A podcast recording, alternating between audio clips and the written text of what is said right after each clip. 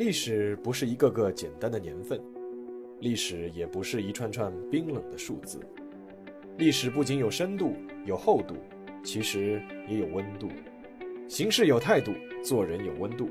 我是馒头大师，欢迎来到历史的温度，让我们读懂过去，活好当下，坦面未来。各位听众朋友们，大家好，欢迎来到馒头说历史的温度。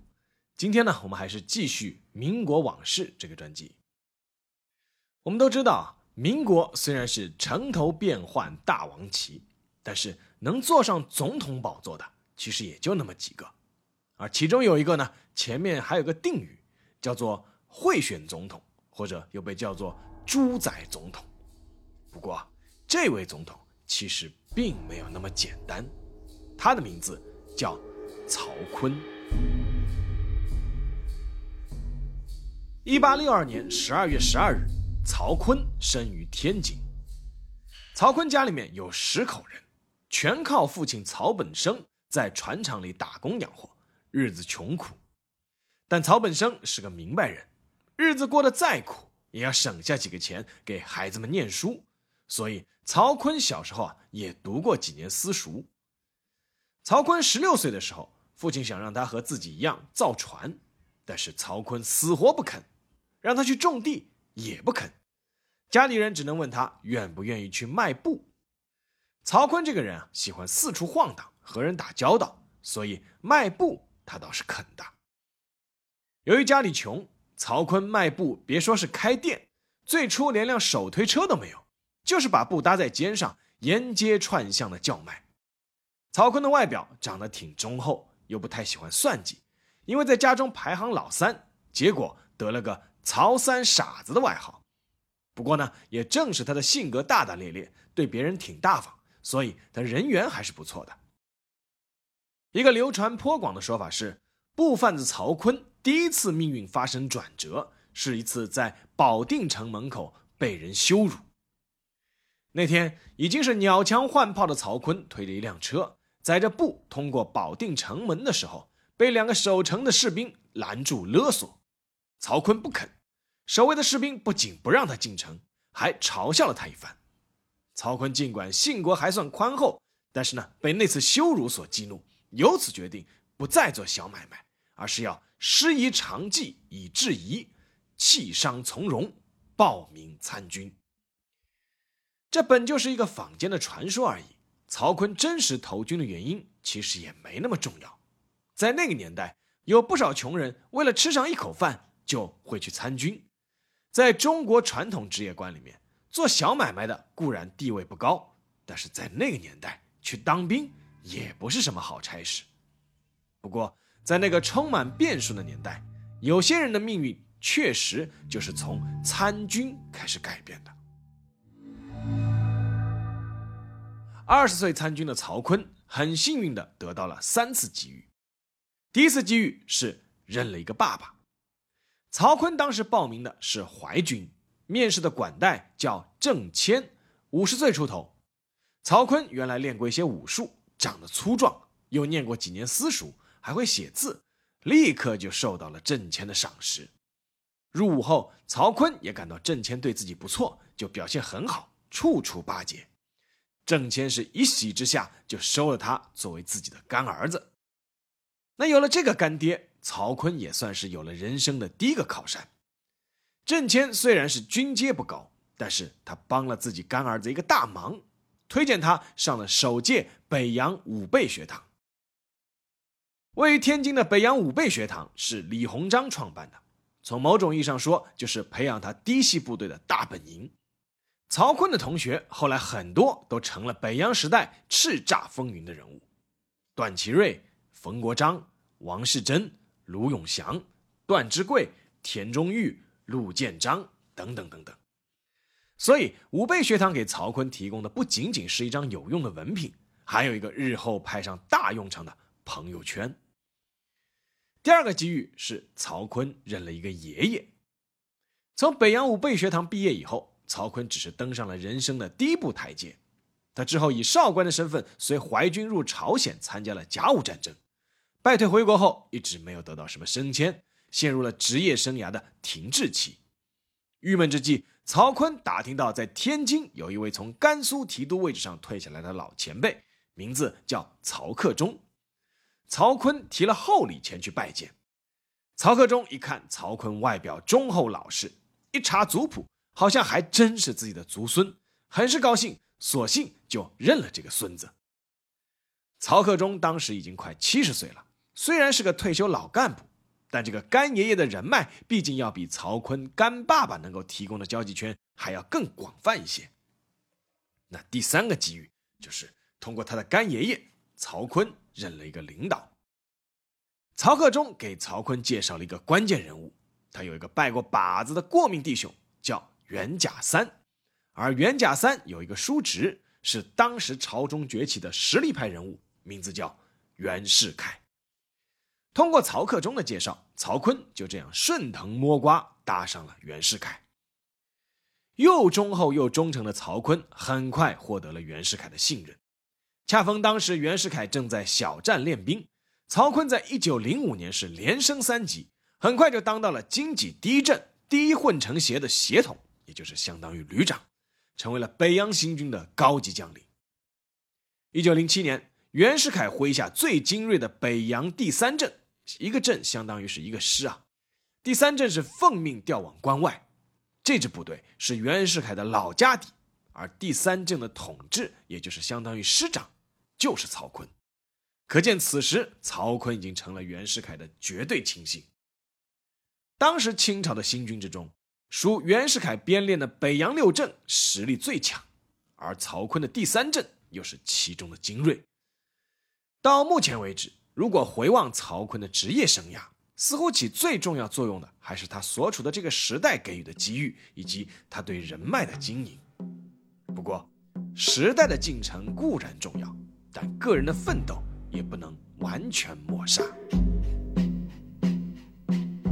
把曹锟的发迹全部归结于他会钻营和运气好，也不公平。曹锟能够在军队里一直晋升，和他对待官兵的态度也颇有关系。曹锟在担任第三镇统治之后，知道自己资历欠缺，所以经常深入一线去了解基层士兵的疾苦。第三镇驻兵关外，天寒地冻。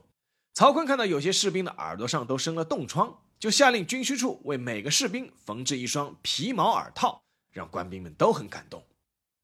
他做到直隶督军之后，有一次去保定检阅部队，看到有一位士兵在队列里哭泣，他就上前问原因，得知这位士兵父亲去世，而自己却不能去奔丧。曹锟立即当众让人给这名士兵五十大洋，让他先回家奔丧后再来。五十大洋在当时绝不是一笔小数目。其次，曹锟颇会知人善用，而且用人不疑。曹锟在做第三镇统治的时候，手下有个营长，曹锟是一直不太喜欢这个营长，一度打算撤他的职。结果呢，曾经做到过海军部次长的唐湘明来问他讨这个人，曹锟是向来佩服唐湘明，寻思这个人如果汤湘明要，那肯定是个人才。他立刻就婉拒了唐湘明，把这个营长升成了旅长，而这个营长的名字叫做吴佩孚。吴佩孚很快就展现了他过人的才华，帮助曹锟打赢了好几场关键战役。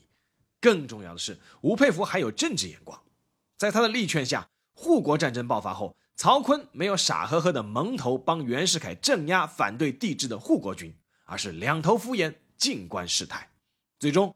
袁世凯一命呜呼，帝制梦烟消云散，曹锟没有受到任何牵连，反而一跃成为北洋系中的实权人物。在被国务院总理段祺瑞任命为直隶督军以后，曹锟驻军保定，在吴佩孚的主持下，迅速扩编了九个混成旅，一下子拥有了六万人马。一九二零年七月十四日，以曹锟为首的直系与段祺瑞为首的皖系之间爆发了。争夺京津地区控制权的战争，由于曹锟麾下兵强马壮，吴佩孚指挥得当，再加上有奉系张作霖的协助，段祺瑞的皖系兵败如山倒，只打了五天就崩盘了。七月十九日，段祺瑞知道大势已去，通电下野。曹锟的直系与张作霖的奉系共同接管北京，但是曹锟和张作霖很快就因为分赃不均而翻脸。一九二二年四月二十八日，第一次直奉战争爆发，以吴佩孚为总司令的直系十万军队击溃了十二万奉系大军，张作霖被迫退回关外。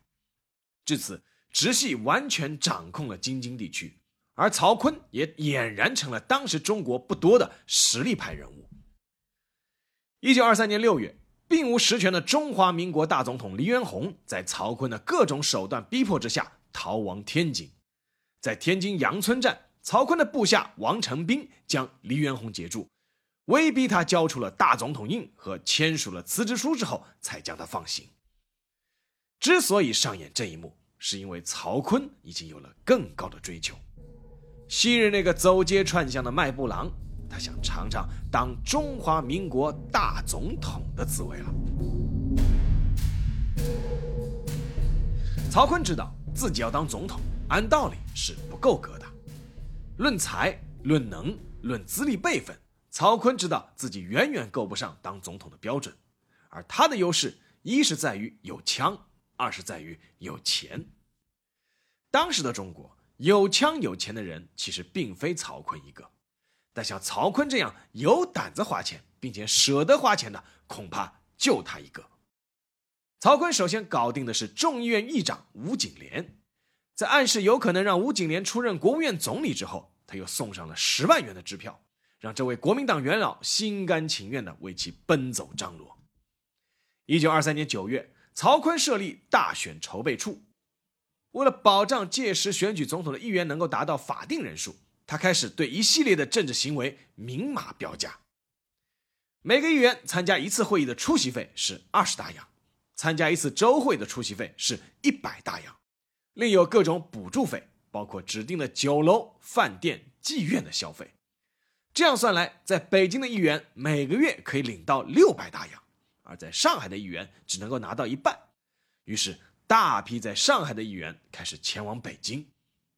然而，抵制曹锟竞选总统的皖系和奉系势力也在暗中使劲，为了不让在上海的议员前往北京选举，他们也开出了价格：在上海签到的议员可以获得三百大洋，然后留在上海的话，每个月再补贴生活费三百大洋。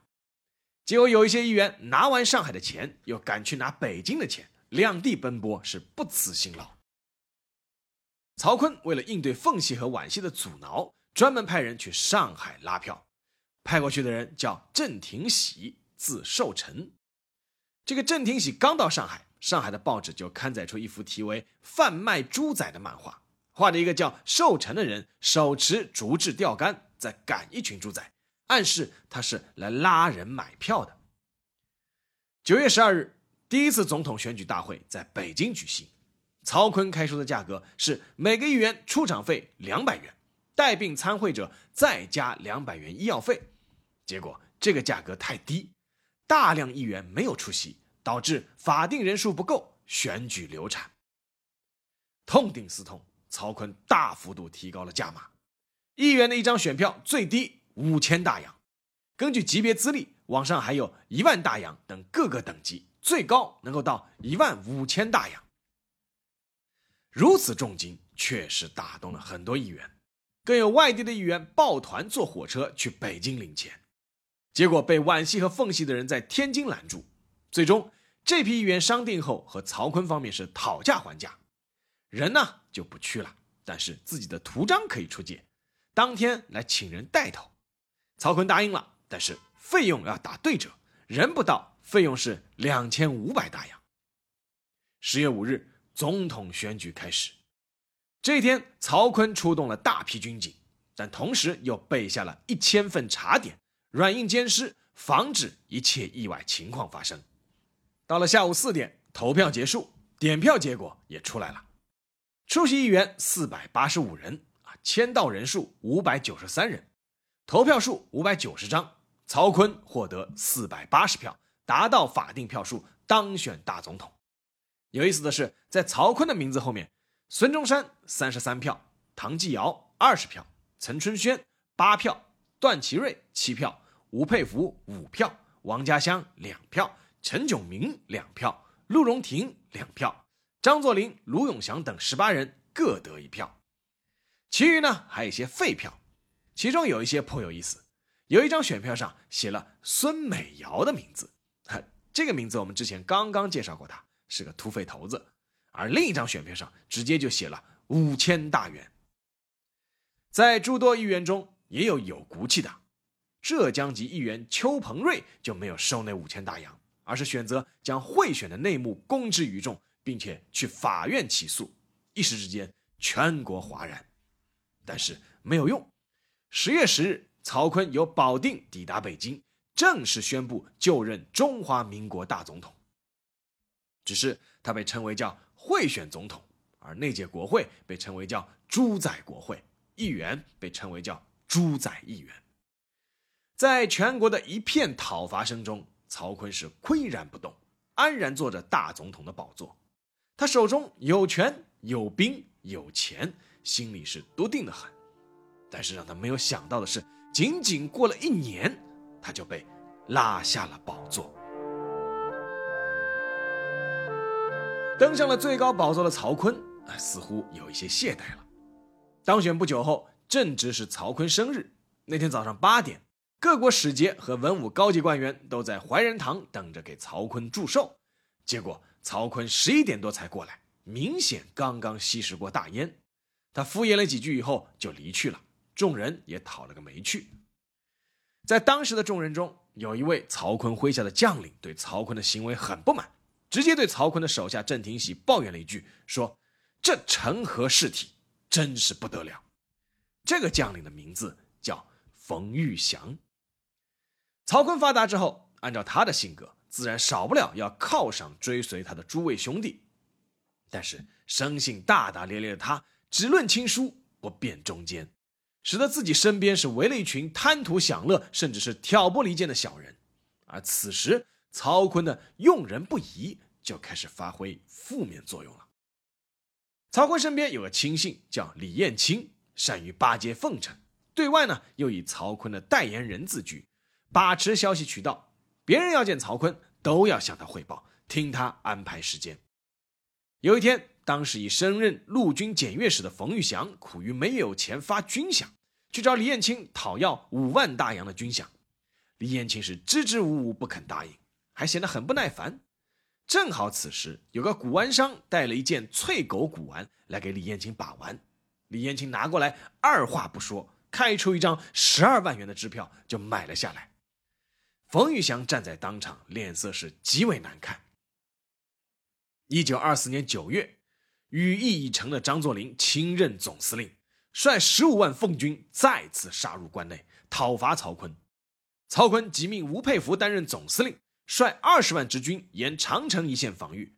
第二次直奉战争爆发了。战争进行到十月，双方是反复厮杀，陷入僵局。而在关键时刻，直系驻扎在古北口的第三路军忽然星夜兼程，秘密潜回北京城。与城内原先约定好的守军是里应外合，不费一枪一弹，一夜占领了北京。这场震惊全国的北京政变发起者，正是对曹锟失望、被吴佩孚排挤、对孙中山抱有极大好感的第三路军总司令冯玉祥。兵变的时候，曹锟正在总统府睡觉，冯玉祥的国民军包围总统府，将总统卫队全部缴械。然后把曹锟软禁在了中南海延庆楼。不久之后，冯玉祥派人拜见曹锟，客客气气的请他把总统印玺交出来。曹锟当时是放声痛哭，但是他知道大势已去，交出了十五颗大小总统印玺，表示自己愿住到东郊民巷养病，从此不再过问政事。这里有意思啊，插一句，曹锟他其实原来很爱听这个河北梆子。后来呢，也看这个京剧，但是呢，他对有一出京剧叫《捉放曹》极为反感，因为啊，他也姓曹，感觉是在出他眉头。一度呢，这部戏就被改叫做《陈宫记》，但是曹锟恐怕自己也没想到，在现实生活中，他自己还是成了另一出《捉放曹》的主角。话说北京是一夜之间变天，在前线鏖战的吴佩孚部队顿时无心恋战，他带着两千亲信部队坐军舰从海上逃跑。直军顿时全面溃败，而曹锟就品尝了一年最高当权者的滋味，然后就这样离开了历史舞台的中央。下野后的曹锟确实不再过问政事了，他也没有这个实力了。寄居在天津英租界的曹锟，平日里打打拳、听听戏、喝喝茶、写写字，开始享受自己的晚年生活。这里还要插一句，曹锟晚年是爱写字画画，经常请齐白石等名家来指导，书法是颇有造诣。但是，当曹锟真的想要离开政治的时候，政治却反过来找他了。一九三一年九月十八日，日本开始蓄谋已久的侵略中国。随后又在一九三五年成立了稽查政务委员会，策划华北五省自治，脱离中央国民政府管辖。日本人一直在物色一个德高望重的中国人出来主持华北大局，想来想去，想到了曹锟。日本人对曹锟这个人选很满意，论资历当过中华民国的总统，论野心从权力最高舞台上跌落，肯定是心有不甘，论欲望。当初他出过五千大洋一票买总统，说明是一个可以谈价钱的人。在日本人土肥原贤二的策划下，日本特务专程上门拜访，表示希望成立一个以曹锟为中心的新政府。曹锟是一口回绝。日本人不死心，又让曹锟的老部下齐谢元去当说客。曹锟当时和自己的配偶之一刘夫人居住，刘夫人也坚决反对曹锟和日本人合作。他堵在家门口，连门都没有让齐燮元进。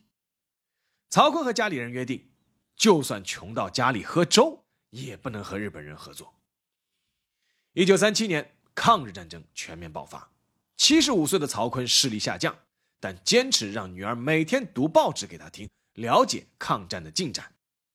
一九三八年四月十八日，曹锟从《大公报》上了解到中国军队取得了台儿庄大捷。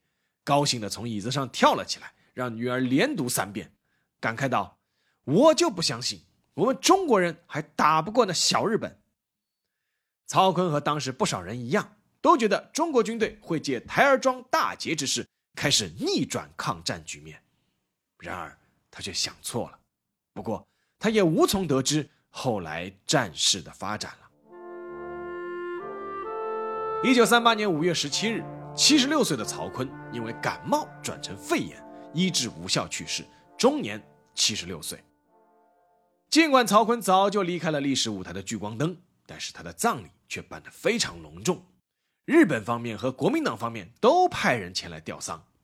曹锟原来的幕僚就有部下来了几百个人，老部下吴佩孚派夫人前来吊丧，自己身在北平传重孝哀悼。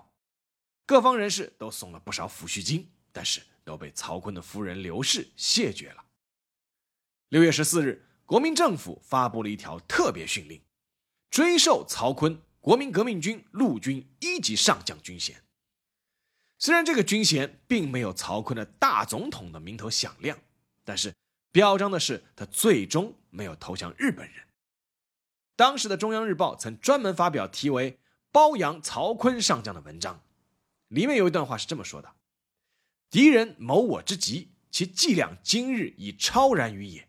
侵占土地、屠戮人民以外，又复又威胁吾军民，为之作昌。故上将曹锟于北平为府酝酿之日，乃能正气凛然，始终峻举，不为奸恶谋所陷。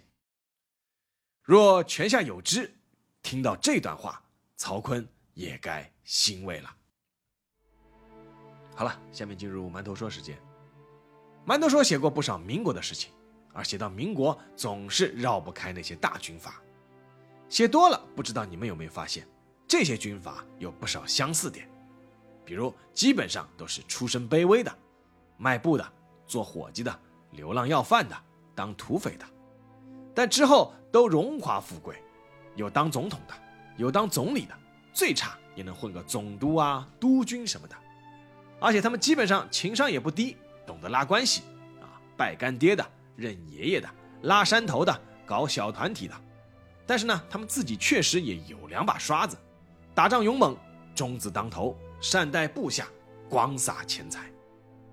他们基本上都不讲什么政治节操，各种贪污腐败，把国库当家库，花钱买选票的，动不动宣布自治的，自己经营独立小王国的。但是真的到了民族危难的关头，却大多懂得要保持晚节，无论怎样都不能当汉奸。这帮军阀说复杂也复杂，说简单也简单。以前说起段祺瑞、吴佩孚、曹锟、张作霖这群军阀，很多人会简单的认为他们就是侏罗一样或者无恶不作。但又有一阵子说起他们的另一面的一些小细节、小故事，似乎又觉得他们好像也挺可爱的。有些人甚至还会断章取义、矫枉过正，恨不得把他们这批军阀是吹到天上去。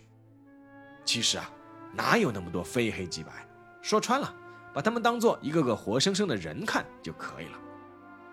既然是人，自然就有优点和缺点，不用无限贬低，但也不要无限拔高。面对金钱、权力、生死、大义以及命运和前途，他们只是根据自己的文化、阅历和认知做出了抉择，是非功过留给后人评说。应该说啊，这批人是幸运的，在那个动荡的年代，他们能在千百万人中脱颖而出。在历史的长河中留下自己的名字，已经是非常不容易了。但是从他们的身上也可以看出，哪怕你曾做过总统或者总理，哪怕你曾经统兵数十万或者雄霸一方，但是你要留下个好名声、好评价，也是很不容易的。所谓青史留名，这个名指的是好名声，留名已经很难了，留好名更难。滚滚长江东逝水，浪花淘尽英雄，也正有此意吧。好了，这期就说到这里，让我们下期再见。